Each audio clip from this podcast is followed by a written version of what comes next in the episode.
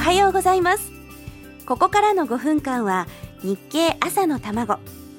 世の中で生まれているものと言葉と出来事に経済というスパイスをかけて会社に行くのがきっと楽しくなるそんな話題をお伝えできるよう頑張ります。お相手は林さやかです。この番組は聞けばわかる読めばもっとわかる日経日本経済新聞がお送りします。昨日から始まりました日経朝の卵。世の中で生まれている小さな卵のような出来事や流行り物からこの不況を乗り切れるようなヒントが見つけられるよう心を込めてお伝えしていきます。さて昨日は私林さやかの自己紹介を聞いていただきました。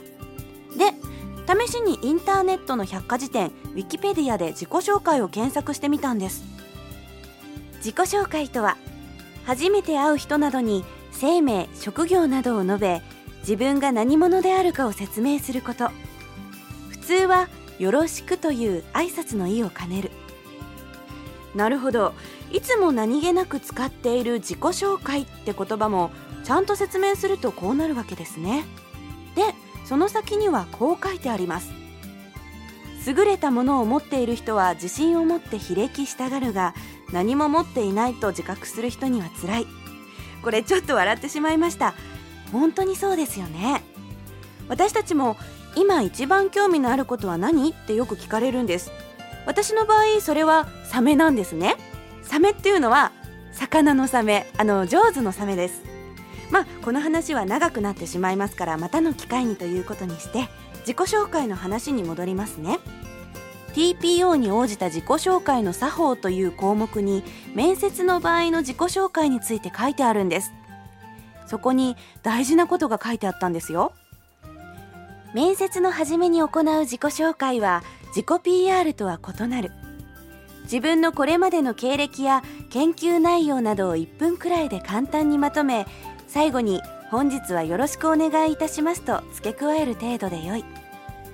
単なる自己紹介を自己 PR と勘違いして最初にアピールしすぎないように注意。これこれってついついやってしまっていませんか？